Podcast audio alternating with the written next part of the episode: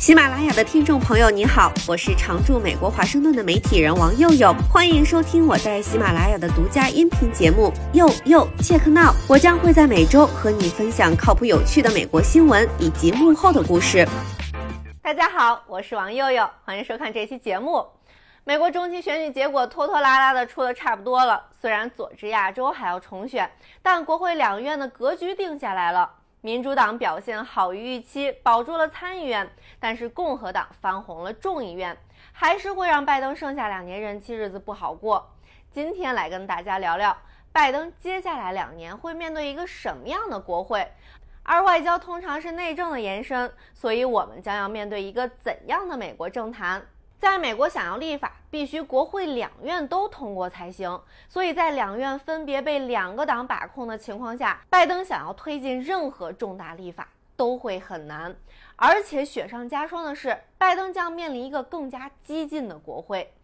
在之前的节目里跟大家聊到过，过去半个世纪，美国国会党派两极分化越来越严重，而这届中期选举又加强了这个趋势。否认2020年选举结果的一帮候选人，也都是特朗普的铁粉，算是共和党里最激进的一批人。这一个小帮派在这次中期选举里拿下了十个参议院席位、八个州长、十二个州务卿。为什么要算上这些地方选举呢？因为州长和州务卿在总统大选里面是管认证这个州的选举结果的，参议院是最终确认票数的，所以这帮人的势力加强。二零二四年的选举结果如果不如他们的意，那就又有好看的了。而这个激进的小帮派显然也不是会愿意做什么跨党派跟民主党和拜登合作的人。而拜登的麻烦显然不会止步于此。大家还记得这两年美国国会一直在调查二零二一年一月六号国会山骚乱事件吗？最近还想要传唤特朗普到国会作证，风水轮流转。共和党控制众议院之后，也将控制传票权。众议院共和党这几天已经在琢磨了，准备对拜登本人和拜登政府发起一系列调查。对拜登私人的，像是拜登家族的商业活动是否危及美国国家安全和拜登的领导力；拜登的儿子亨特有没有利用老爸的影响力谋私？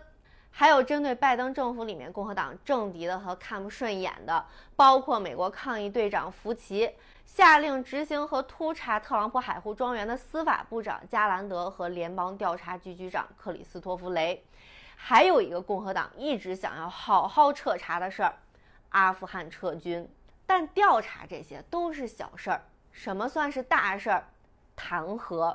在众议院民主党人两次弹劾特朗普之后，他在国会的一些铁粉攒足了劲儿想要报复。极右翼众议员格林在现在这届国会提交了好几项针对拜登和司法部长加兰德的弹劾，但都没成气候，因为众议院共和党领袖小麦觉得没啥靠谱的，参议院共和党领袖老麦觉得格林是个跳梁小丑，所以目前为止对拜登没有什么实际的弹劾威胁。虽然，但是白宫还是已经花了一年多的时间准备应对这些调查。但据美国媒体披露，尽管拜登的核心圈子认为国会共和党的这些可能的调查都是政治戏剧，但由于担心调查可能将主导白宫的日常工作，上着班没法干正事儿，很多人也打算辞职不玩了。所以中期选举之后，拜登的核心团队也要小洗牌。美国这流行了两年的离职潮终于吹到白宫了，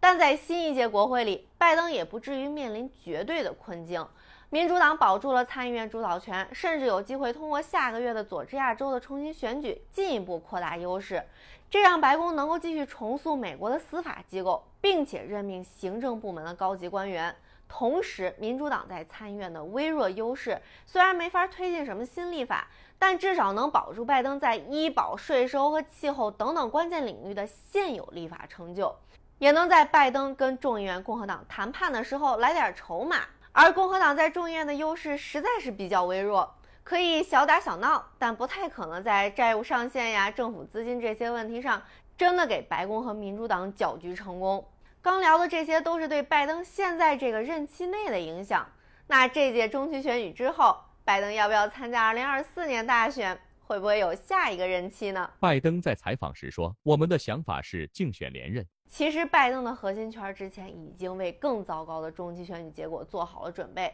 没想到民主党在这几个摇摆选区还蛮有惊人的实力的，所以拜登的团队认为，这说明拜登的基本盘稳。希望这可以平息关于拜登是否有能力代表民主党冲击2024的质疑。